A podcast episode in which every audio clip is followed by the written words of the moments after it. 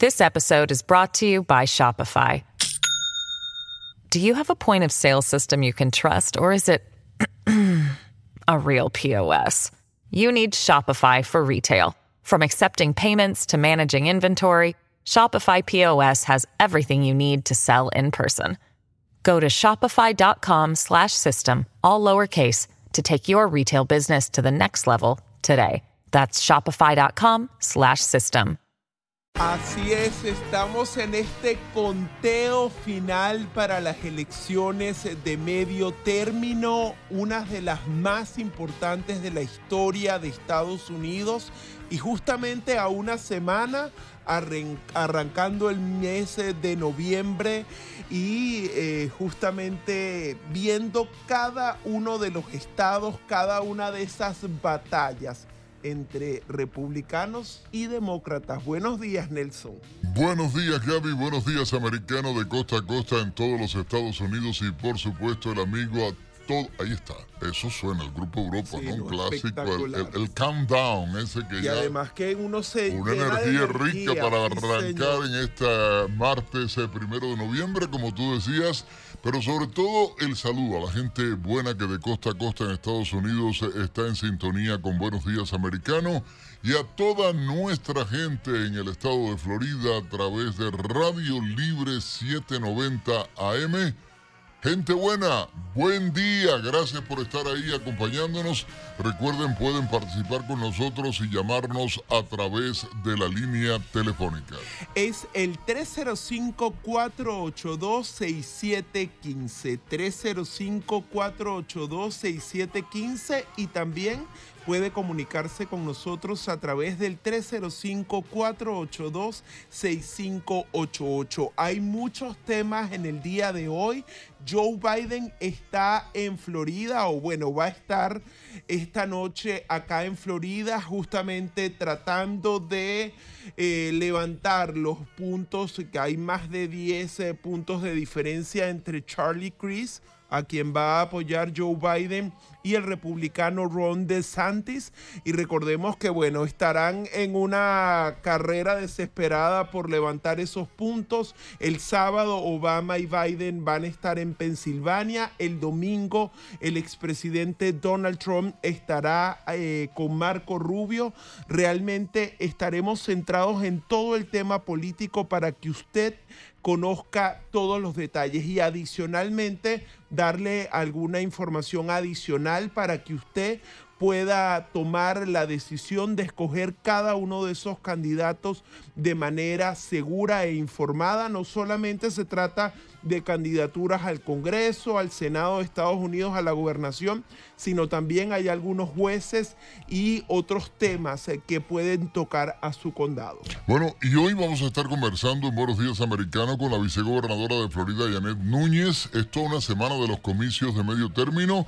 También vamos a estar hablando, Gaby, de los problemas que eh, se están experimentando por parte de todos nosotros, los usuarios de Instagram, y las nuevas medidas eh, que, por cierto, tomó ya Elon Musk al asumir el mando de Twitter. Usted puede llamar, como lo están haciendo, 305-482-6715. Vamos a darle la bienvenida a uno de nuestros oyentes. ¿Cómo está? Buenos días. Buenos días, ¿soy yo? Sí, adelante, ¿cómo Ah. está? Muy buenos días, muy buenos días los dos. Eh, tenía, quería hacer una preguntita, estoy un poquito confundida. Eh, yo soy eh, un votante independiente, obviamente soy inteligente, voy a votar por republicano, pero me han dicho que no puedo votar en estas elecciones de, que vienen ahora el 8. ¿Será verdad? ¿Será verdad? Usted No, puede votar 100%. Estas son elecciones completamente abiertas a nivel nacional. ¿Por qué? ¿Qué le dijeron específicamente? No, no, no, fue que yo puse un comentario en, en Facebook que iba a votar por el señor, eh, el gobernador que tenemos actual, Ron por DeSantis. todo, sí, y por todos los republicanos, porque de verdad que hay que ser inteligente, en esta hay que ser inteligente. Entonces, una persona me dijo, señora, usted no puede votar, y ya me quedé con esa duda. No, No, Ya totalmente. votar, Ya hubo unas primarias donde la gente pudo decidir los candidatos que iban. Hoy, el día 8 y ahora mismo, usted puede salir a votar de manera adelantada o por boleta, ya, bueno, ya no puede por boleta ausente, pero sí ah, por eh, voto adelantado o directamente el día 8 por quien usted quiera. Lo único que el votante independiente por la ley en Estados Unidos no puede hacer es participar en las primarias partidistas, pero en la elección abierta, la elección general, la elección eh, que se da el día 8, usted puede votar por quien usted quiera, republicano, demócrata, y ese es el derecho que le da la constitución a usted, señora. Así que no tenga duda y no se deje engañar por nadie, que puede ser también una campaña para desinformar. Totalmente. Usted tiene la oportunidad de votar aquí en Florida hasta el domingo a las 7 de la noche. Es más fácil cuando lo hace de manera adelantada y en persona porque puede ir a cualquiera que esté en su condado. Usted coloca y seguramente ahí van a salir todas las sedes para que usted pueda votar.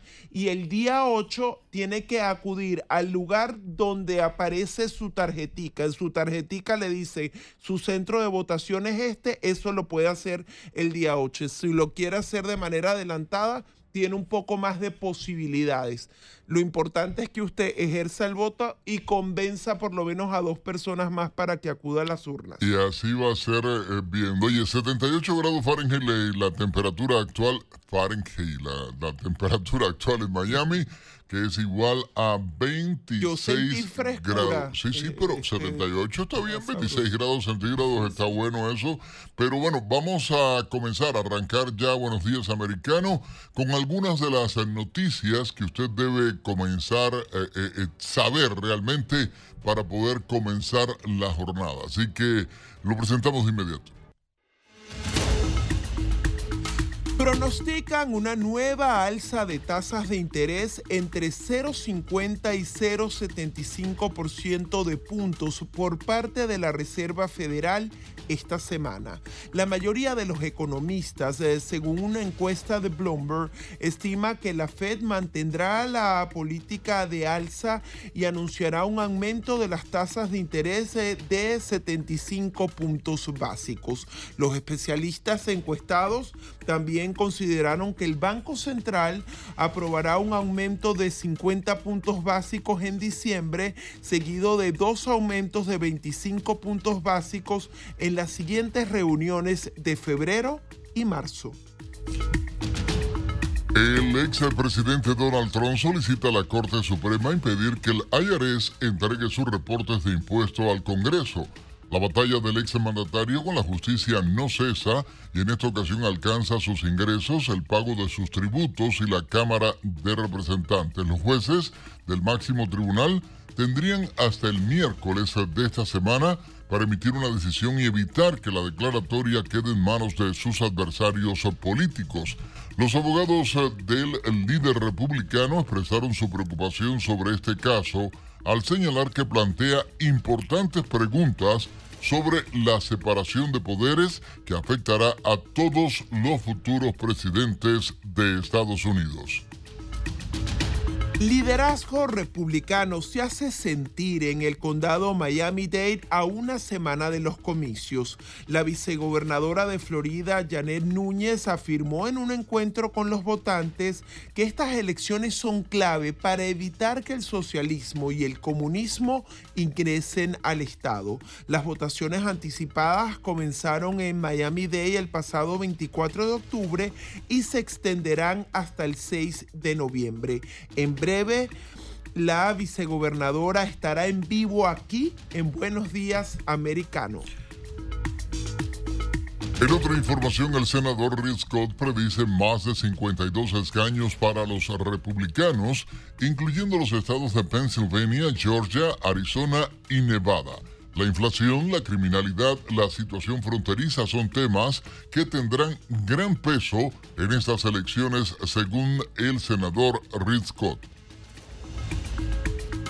El senador republicano de Georgia, Jody Ice, afirmó a Newsmax que los ataques de los demócratas a la ley electoral fracasaron y que por el contrario produjeron un número récord de residentes que participaron en la votación anticipada.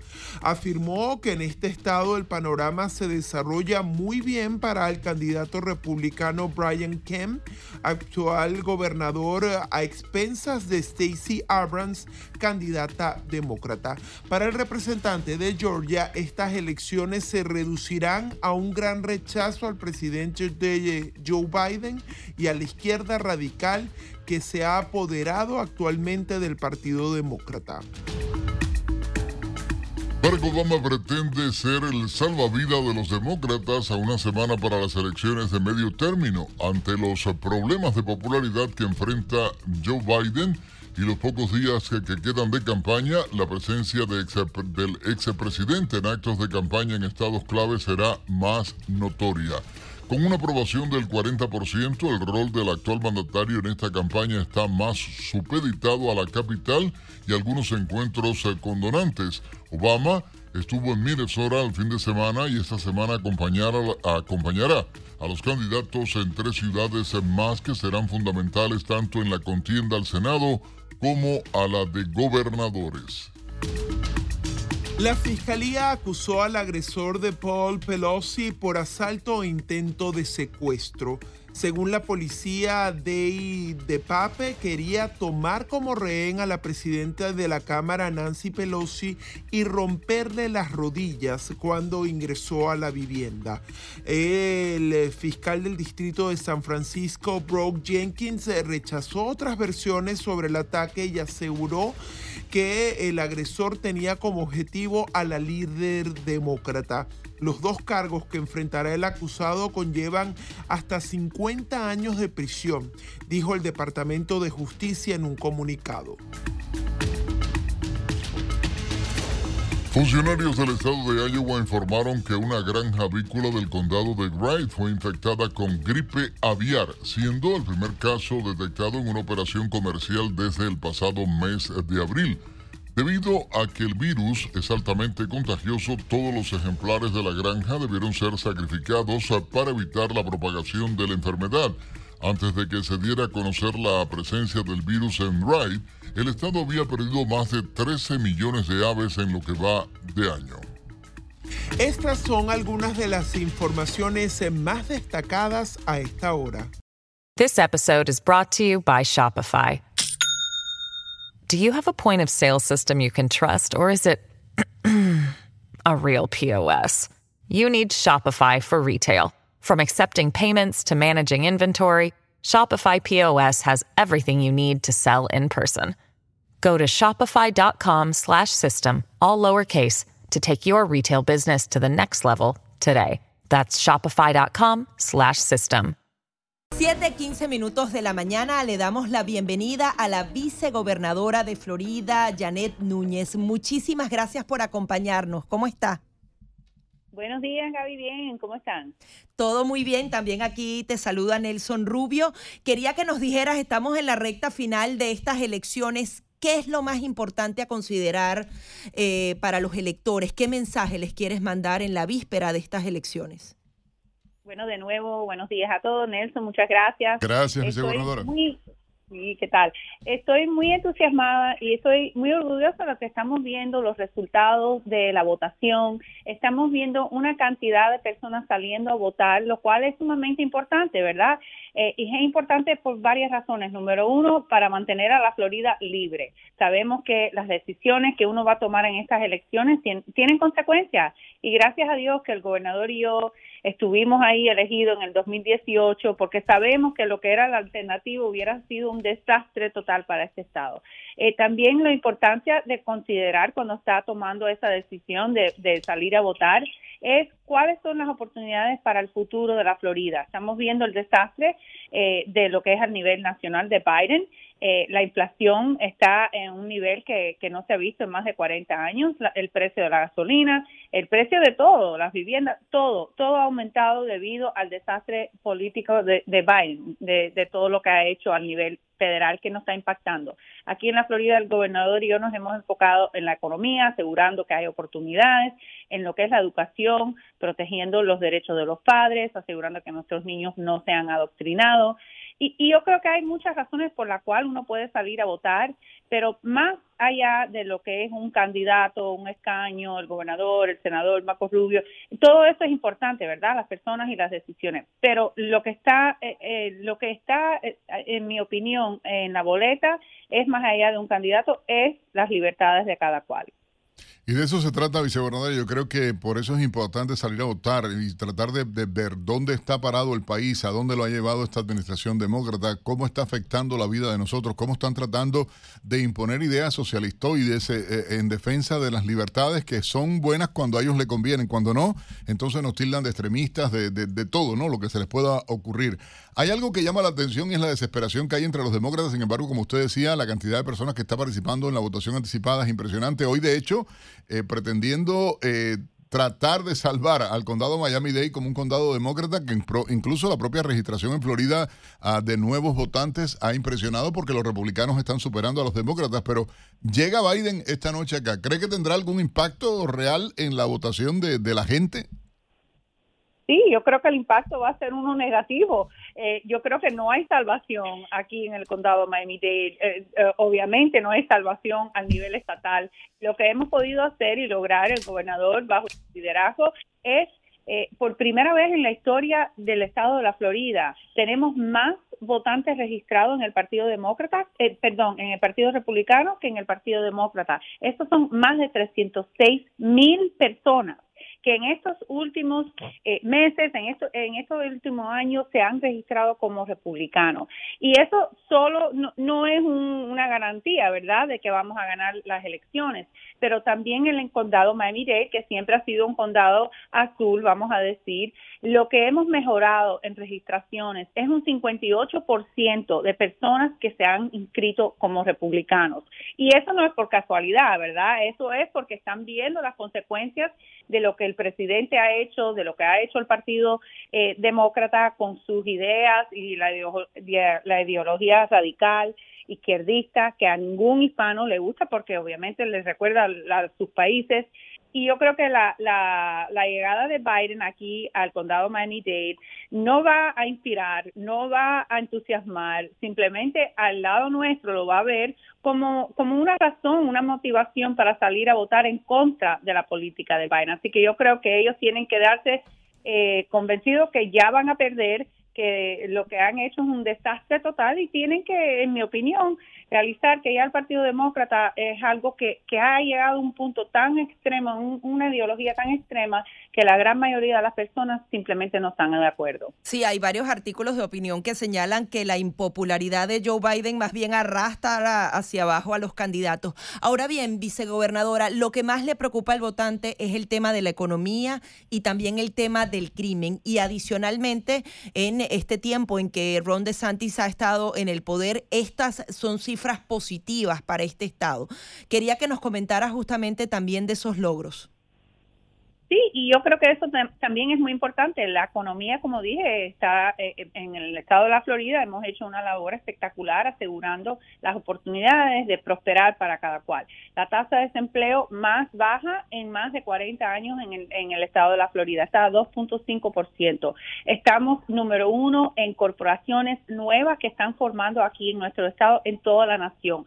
Tenemos la fuerza laboral eh, que está a unos niveles que, que de verdad que son históricos. Además, eh, hemos visto la reducción de impuestos, el alivio al contribuyente eh, y niveles históricos aquí en el estado de la Florida. Hemos podido reducir o eliminar impuestos en cosas como artículos de baby, en cosas como comida de mascota, todo lo que cada cual, el que está trabajando duro día tras día, le impacta, le, le hace obviamente un impacto negativo. Nosotros estamos tratando de aliviar y ayudar. También tenemos las reservas más grandes en la historia del Estado. ¿Y por qué esto es importante? Porque sabemos que viene la recesión, sabemos que la inflación nos va a impactar en el futuro y queremos eliminar el impacto al contribuyente, el contribuyente con esas reservas que tenemos. Y ahora también estamos enfocados en alivio de los peajes. Sabemos que las personas que tienen que, que manejar en las carreteras, donde hay peajes, todo eso les, les impacta y por eso estamos haciendo las cosas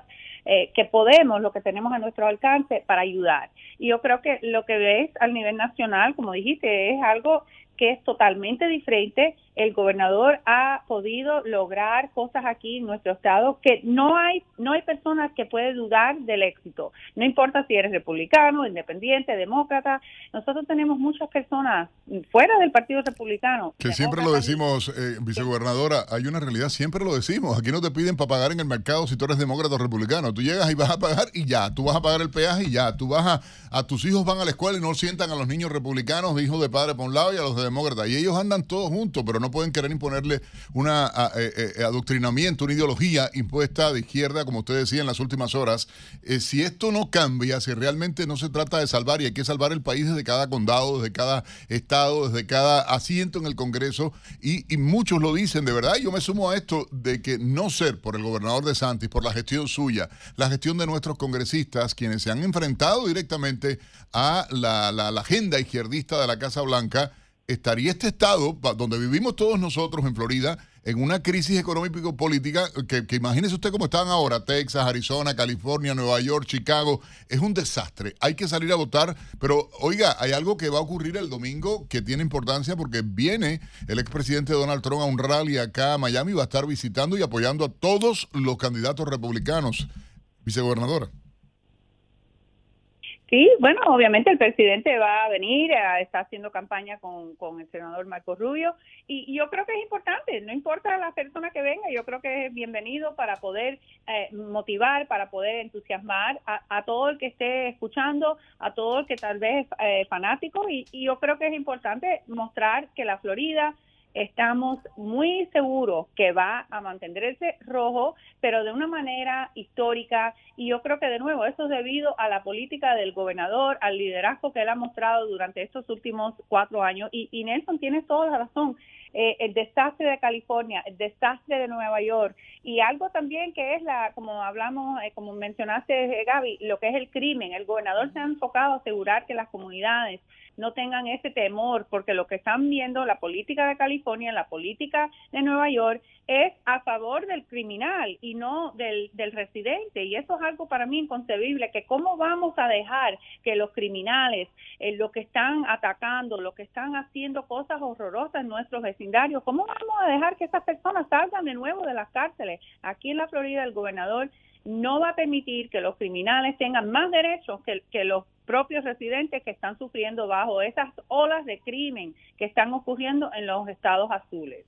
Vicegobernadora, quería saber si tenía algunas cifras actualizadas. Veía los últimos números y había una diferencia de más de 10 puntos. Y adicionalmente, hablar del tema de las escuelas, de todas eh, esas ideologías que quieren imponer a nuestros hijos, porque ese es uno de los puntos fundamentales. Hablaba con varias madres esta semana y eh, había una identificación directa con Ron DeSantis. Dice, este está poniendo un parado en lo que está sucediendo en nuestras escuelas. Sí, bueno, las últimas cifras eh, son algo de nuevo que, me da mucho entusiasmo porque sabemos que no solo eh, es lo que estamos viendo hasta hoy día, ¿verdad? Quedan eh, poco una, unas semanas a las elecciones. Hay más, más votos republicanos que demócratas que, que llegan a un nivel de más de 137 mil personas, más allá de los demócratas que han ya votado. Eh, la votación eh, ha llegado a casi 1.3 millones de republicanos y 1.1 de los demócratas más o menos. Pero, pero no solo es eso, ¿verdad? No estamos hablando de los independientes, que nosotros pensamos que vamos a recibir un porcentaje bastante alto de los independientes. Así que la victoria va a ser algo muy grande para todos, histórica, y, yo creo que el, punto de la educación es algo que siempre... Decisivo, vicegobernadora. Oiga, amén. Habría que decir grande para que todo salga y hay que salir a votar. Gracias a usted, vicegobernadora Janet Núñez, por acompañar. At Evernorth Health Services, we believe costs shouldn't get in the way of life-changing care, and we're doing everything in our power to make it possible. Behavioral health solutions that also keep your projections at their best? It's possible.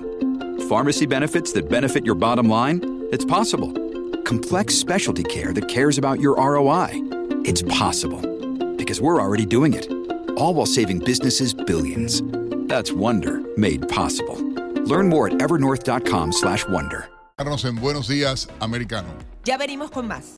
7.30 minutos de la mañana continuamos con más de Buenos Días Americano y vamos a analizar a partir de esta hora dos uh, situaciones particulares. En primer lugar, lo que sigue siendo esta invasión de Rusia a Ucrania, cómo ha impactado a la población e incluso la manera en que durante los últimos días Vladimir Putin ha decidido atacar de manera enérgica todo el tema eléctrico de esa nación, eh, que se corte completamente el suministro de agua justamente preparándose para eh, enfilar aún más eh, su cruenta guerra y, y complicar la situación para los ciudadanos de ese país durante el invierno. Y también queremos analizar el tema de Brasil, cómo cambia la región, cómo se torna casi rojo completamente toda América Latina. Vamos a darle la bienvenida a Fabián Calle. Él es licenciado en Ciencias Políticas y Estrategia, experto en defensa. Además, él conduce aquí en Americano junto a Sergio Bernstein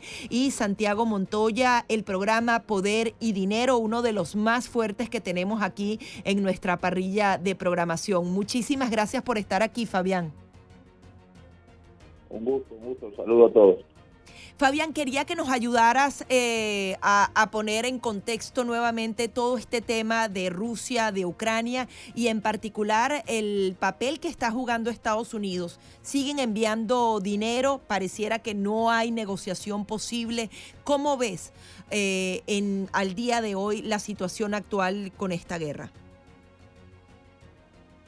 A nivel del, terreno militar, claramente desde principio de septiembre Ucrania ha mantenido una ofensiva muy importante, ha recuperado más de 10.000 kilómetros cuadrados, está muy cerca de conquistar eh, la única gran ciudad que había tomado Rusia en su ofensiva inicial, que es Kherson, que le da un acceso muy importante a Ucrania al flanco sur, con vistas a Crimea, río Dnieper, Rusia está en una situación terrestre militar muy comprometida y Putin ha optado por eso, violar un, una promesa que había hecho en febrero a las madres rusas y a los rusos de, de no llamar a las levas militares, de no llamar a las reservas, de no llamar a gente que no estuviera incorporada ya formalmente a las Fuerzas Armadas, como había prometido en febrero, en marzo y apostando a volcar unos 300, mil hombres como mínimo después del invierno, digamos, ¿no? para tratar de revertir eh, la situación en el terreno. Mientras tanto, la, guerra pesada se va a nivel terrestre se va a letargar por la temporada de lluvias y barro, que se llama la Rastunitza, es una temporada que dificulta mucho el avance de vehículos pesados y medianos y después viene el invierno, que no dificulta tanto como el barro y las lluvias, pero descarga las operaciones. O sea, la guerra a nivel terrestre va a entrar en una relativa pausa hasta marzo, abril. Y en este contexto, Putin lo que ha hecho es tratar de, de estar provocando el mayor nivel de daño posible, con, con por eso los drones iraníes, por eso los ataques con cohetes, no usando intensamente la fuerza aérea, porque Rusia tiene bastante miedo a las defensas aéreas ucranianas que cada vez están mejor. Y en los próximos meses lo que hay es la búsqueda de, de hacerle pagar un precio a la población civil, eh, afectándole el agua, la energía, todo lo que hace falta en un país para, para el invierno. Ahora, que el hay... panorama es un uso intensivo contra la población civil. Exactamente, ahí debemos preocuparnos con todos esos ataques al sistema eléctrico, es decir, Vladimir Putin tiene la capacidad de destruirles completamente este sistema y dejarlos a oscuras en pleno invierno, porque esto podría provocar incluso muertes. A ver, lo que está pasando es que la, OTAN, Estados Unidos, Alemania y otros países han, están acelerando mucho la entrega de sistemas de defensa antiaéreo ya de alta tecnología. ¿no? Los primeros meses de la guerra, básicamente la OTAN eh, lo que le daba a Ucrania eran misiles portátiles, antiaéreos, los Manpads de corto alcance, contra helicópteros, contra aviones que bajan a, vuelan a baja altura. En los últimos meses, Ucrania está desarrollando una red de defensa aérea muy interesante, que obviamente es un proceso, no es algo inmediato y no puede defender todos los blancos, pero si uno mira las últimas dos semanas el nivel de, de derribos que está logrando Ucrania con la ayuda de la OTAN de, drones y de misiles cruceros rusos y de drones eh, iraníes es sustancialmente mejor, mejor que, al principio. Obviamente esto tiene, siempre alguno pasa, siempre alguno daña, y otra de las cosas que está haciendo Occidente ahora es el, envío masivo de, material para reponer centrales eléctricas. Hay un trabajo muy fuerte, muy fuerte de tratar de compensar estos daños, pero digamos siempre es imposible en una situación así, eh, digamos que no haya un deterioro sustancial de las redes eléctricas. Fabián, también quería analizar junto a ti el tema de Brasil, eh, la victoria de Lula da Silva. Ah, eh, todavía Jair Bolsonaro no se ha pronunciado, ya lo hizo el vicepresidente, lo hizo uno de sus hijos. Eh, coméntanos un poco sobre los resultados, porque también no la tiene fácil, ¿no? Va a gobernar con un Congreso de mayoría conservadora. Primero que todo que va a ser un gobierno de un solo mandato, ¿no? Lula está yendo hacia los 78 años, es muy poco probable que se presente una reelección a los 82. Por lo tanto, es, su, ingreso, su regreso y su despedida de la política activa de Brasil. Dos, eh, para vencer a Bolsonaro por un margen mínimo como, como sucedió, hay que recordar que hace pocos meses se decía que Lula ganaba fácil en la primera vuelta, ¿no? Eh, no solo no se dio, sino que la, primera vuelta resultó muy pareja, con grandes victorias de la derecha brasilera en diversos estados claves, incluyendo el estado clave de Minas Gerais y el domingo pasado en Sao Paulo, que es el polo más poderoso industrial y poblacional de Brasil. Eh, por lo tanto, esta primera vuelta fácil de Lula se transformó en dos vueltas y con una diferencia de 1.7, 1.8 puntos. O sea, eh, podemos ver el vaso medio lleno, medio vacío. El medio vacío es que por primera vez un presidente brasilero que se presenta a la reelección no gana.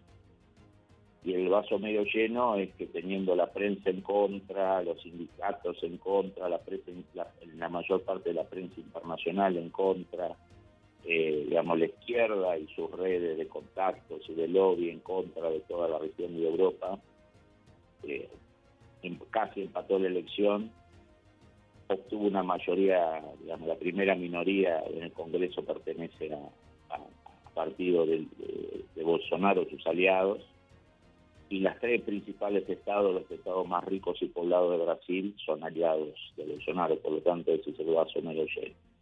En el caso de Lula tuvo que juntar a todos, su vicepresidente es una persona que se pasó 30 años insultándolo como Alquín, eh, y esa relación de Lula con Fernando Enrique Cardoso, otro archienemigo de él, usaron el argumento de que había que unirse las fuerzas democráticas, fueran de centro, de centro izquierdo, de izquierda o independientes contra, contra Bolsonaro. Esa fue la esa fue la puja. Bolsonaro va a aceptar el, resultado, eh, sea su hijo y, y Mourao, su vicepresidente, que ahora va a ser senador, que también ganó la banca, lo van a reconocer eh, es un hombre de 67 años, va a seguir activo en política.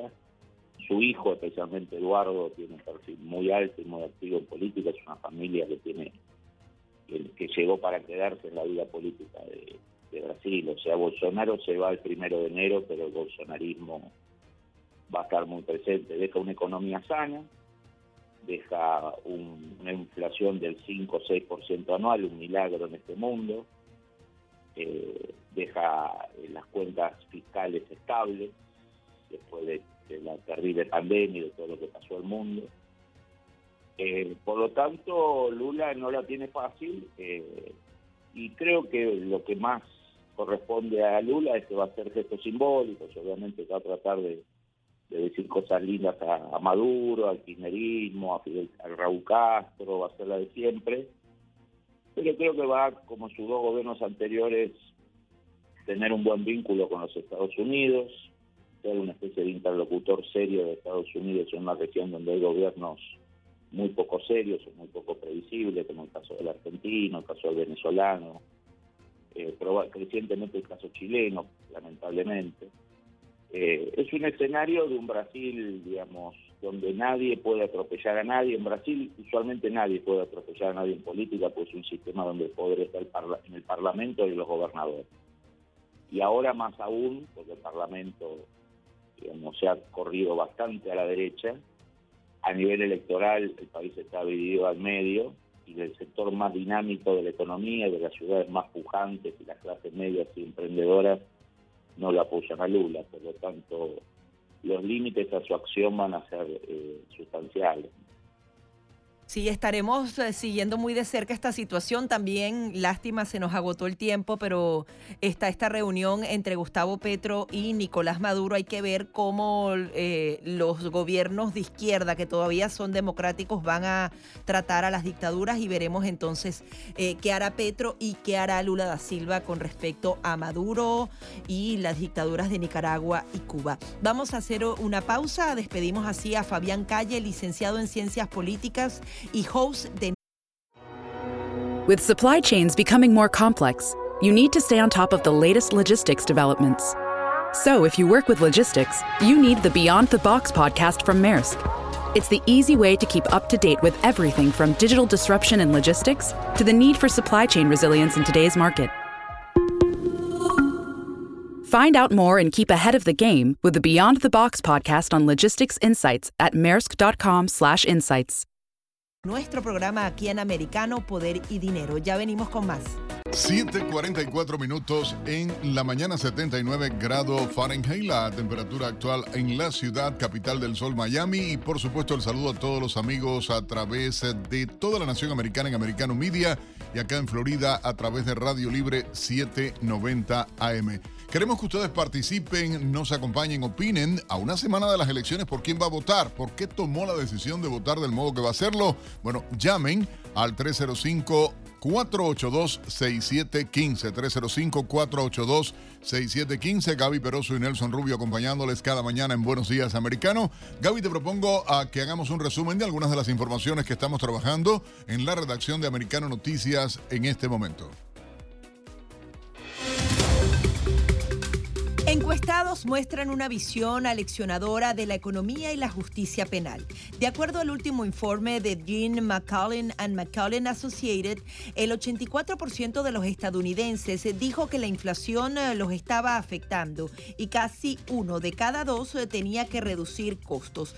Los encuestadores encontraron que los votantes de la tercera edad y de la clase media permanecen a oscuras y protegiéndose con chaquetas y mantas porque no pueden permitirse el lujo de encender la calefacción para pagar la electricidad en este momento.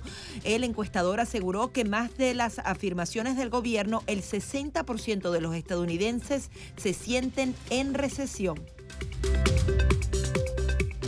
Se calienta la batalla entre María Elvira Salazar y Anet Tadeo por el distrito 27 de Florida. La última encuesta realizada por Signal daba una ventaja a María Elvira Salazar sobre Anet Tadeo de 50 contra 44%.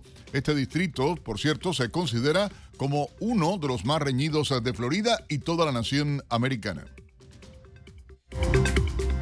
Cuatro trabajadores del Aeropuerto Internacional de Los Ángeles resultaron intoxicados con dióxido de carbono. Según el cuerpo de bomberos, los afectados por la fuga requirieron asistencia médica, incluso uno de ellos eh, se desmayó. Previo a la liberación del vapor de dióxido de carbono, se escuchó una explosión. Los afectados se encontraban en un cuarto de servicio a 200 pies del área de equipaje del terminal número 8. Un conductor de autobús escolar es acusado de conducir ebrio tras un accidente que dejó a nueve niños heridos. Troy Reynolds, de 48 años, está detenido sin derecho a fianza luego de que se descubrió que tenía un contenido de alcohol en la sangre de .20, casi el triple de lo permitido en Virginia. El autobús que transportaba a 44 niños y 4 adultos golpeó una roca, lo que provocó que la llanta se doblara y el vehículo se saliera de la carretera. Tras el incidente, Reynolds siguió conduciendo hasta que los adultos lo convencieron de detenerse en un estacionamiento donde los niños fueron atendidos. Y se formó en el Caribe, al sur de Jamaica y a las islas de Caimán, eh, la tormenta tropical Lisa. Se pronostica que toque tierra en Centroamérica en los próximos días, posiblemente como huracán. Belice y las islas de la bahía emitieron alertas de huracán, mientras que Guatemala y México, eh, y México están bajo alerta de tormenta tropical. En otra información, Corea del Sur y Estados Unidos inician sus mayores maniobras aéreas en cinco años, con el despliegue de más de 240 aeronaves, entre ellos eh, casas de última generación. Seúl y Washington iniciaron sus maniobras para reforzar su poder disuasorio frente a Corea del Norte. Los ejercicios militares denominados eh, Vigilant Storm se prolongarán hasta el viernes eh, de esta semana y es la primera vez que Estados Unidos despliega casas F-35B en territorio surcoreano, según las fuerzas aéreas sureñas. Y ahora nuestro compañero Diego López nos pone al día con los deportes. Bienvenido a los deportes en Americano Miria. Les saluda Diego López con la alegría de siempre y sin esperar más a lo que vinimos. Iniciamos hablando del béisbol de las grandes ligas, donde esta noche se jugará el tercer juego de la Serie Mundial entre los Philadelphia Phillies y los Houston Astros, que se tenía que haber disputado ayer, pero fue pospuesto para hoy debido al mal clima. Con la serie igualada a uno, los Astros tenían designado al lanzador Lance McCullers como abridor, mientras que la novena de Houston tenía programado al derecho Noah Syndergaard, por lo que ahora se volvió volverá a escuchar la voz del Play Ball en Filadelfia en un clásico otoño, algo que no sucedía desde el 2009. Y en información de la NFL, los Cleveland Browns hicieron su fiesta de Halloween en el Monday Night Football al derrotar 32-13 a los Cincinnati Bengals con una gran actuación de su quarterback Jacob Brissett, así como de su corredor Nick Chubb. Los Browns le tienen tomada la medida en el fútbol de inicio de semana a los Bengals, a quienes han vencido en las últimas ocho ocasiones. Momento a hablar del fútbol mexicano, donde las Chivas del Guadalajara anunciaron a Beljo Paunovic como nuevo técnico del equipo de cara al clausura 2023 que iniciará en enero del próximo año. El reemplazante de Ricardo Cadena actualmente no tenía equipo, sin embargo cuenta con la experiencia en selecciones juveniles de Serbia, fue director técnico del Chicago Fire de la MLS por un periodo de cuatro años y con el Reading de Inglaterra en la segunda división. En otra información, Xavi Hernández pasó por conferencia de prensa previo al duelo que disputará este día ante el Victoria Pilsen en la República Checa, correspondiente al último partido de la fase de grupos de la Champions. Ambos equipos están ya eliminados de la máxima competición continental. Sin embargo, para el DT Blaugrana la responsabilidad es máxima. Queremos acabar bien esta competición que ha sido fatídica. Es importante para los jugadores que tengan menos minutos y para los jóvenes. Estamos en una situación que no esperábamos, pero son futbolistas del Barça y hay que demostrar cosas. Dejamos el fútbol europeo y nos vamos a Sudamérica, donde Marcelo Gallardo será inmortalizado tras el legado que dejó en River Plate y se colocará una estatua en su honor en las inmediaciones del monumental Casa de los Millonarios. La imagen que medirá 7 metros será la de Gallardo cargando la Copa Libertadores. Está hecha de yeso rellena de bronce y será develada el 9 de diciembre. Finalizamos la información de este día con la NBA, donde en el Barclays Center los Brooklyn Nets, liderados por Kevin Durant y Kyrie Irving, consiguieron interrumpir su racha negativa con un ajustado triunfo por 116-109 ante los Indiana Pacers. Tras cuatro derrotas consecutivas, gracias a los 36 puntos de KD sumados a los 28 de Kyrie Irving, los locales volvieron a la senda del triunfo. El próximo partido de los Nets es hoy al enfrentar a Chicago Bulls, siempre en New York, mientras que Indiana enfrentará el 4 de noviembre al Miami Heat en el Bunkert Life Fieldhouse.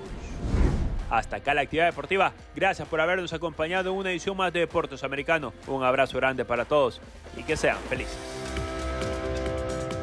Agradecemos a nuestro compañero Diego López y de verdad es increíble lo que comentábamos más temprano, Nelson, de cómo el presidente Joe Biden ahora habla de especulación, el precio de la gasolina se trata de una especulación, amenaza con un nuevo impuesto que no va a poder imponer porque necesitaría mayoría en ambas cámaras. Se trata de un mensaje simplemente de campaña electoral, amenazando a las empresas de que son culpables ellas, no la administración de Joe Biden de la subida de los precios de la gasolina. Es que el cuento de Pinocho, ¿te acuerdas esta historia, no? De Pinocho que le crecía la nariz. Yo creo que ya, eh, y parece infantil eh, la comparación, pero es que no queda a otra, o realmente no me da la posibilidad de pensar en otra cosa cuando yo oigo a Biden hablar de esto. Y entonces ahora dice que las empresas petroleras, las empresas petroleras, no han cumplido su compromiso de invertir en Estados Unidos. Señor mío, si usted firmó el primer día de su gobierno. Para Cerrarles para cerrar la prospección exactamente petrolera acá. Entonces yo digo, eh, ¿te peinas o te haces papelillo? Decían en Cuba, ¿entiendes? O sea, y, y yo digo, o sea, ¿usted se viste para ir al baile o no va, señor presidente? No siga mintiéndole a la gente, no siga con este discurso populista, no siga diciéndole a la gente que el petróleo...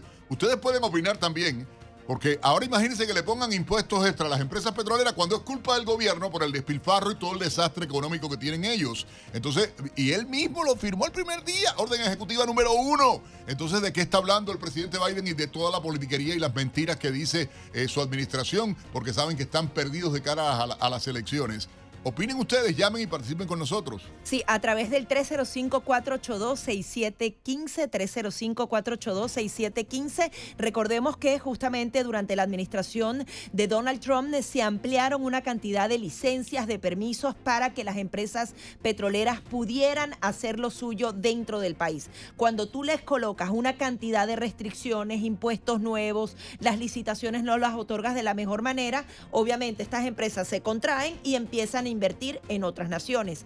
Joe Biden, con todo este tema del medio ambiente, firmó una cantidad de restricciones para esas empresas, pero ahora va a refinar el petróleo venezolano aquí en suelo estadounidense. Es decir, el tema del ambiente no es tal porque sencillamente vas a seguir procesando el petróleo, pero de los dictadores. Eso es lo insólito. Y obviamente así no se puede invertir en Estados Unidos. Vamos con nuestra gente a través de la línea telefónica, por supuesto, el 305-482-6715. Buenos días, está usted en el aire. Buenos días, americano.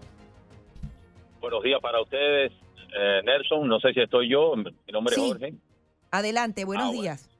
Buenos días, buenos días. Excelente trabajo. Bueno, pues yo sinceramente estoy muy decepcionado de mi gente, los demócratas, porque yo voté demócrata en las dos últimas elecciones y luego hice lo que había que hacer antes, hice mi tarea y puse, me puse a, buscar lo que tenía que buscar y me puse a documentarme y sinceramente eh, ya hice lo que tenía que hacer. Me cambié a independiente, pero voy a votar republicano de arriba a abajo, porque de verdad que me han decepcionado. Esto es terrible lo que estamos pasando, no lo habíamos pasado hacía años atrás y sinceramente mi gente me decepcionó, que ya no es mi gente y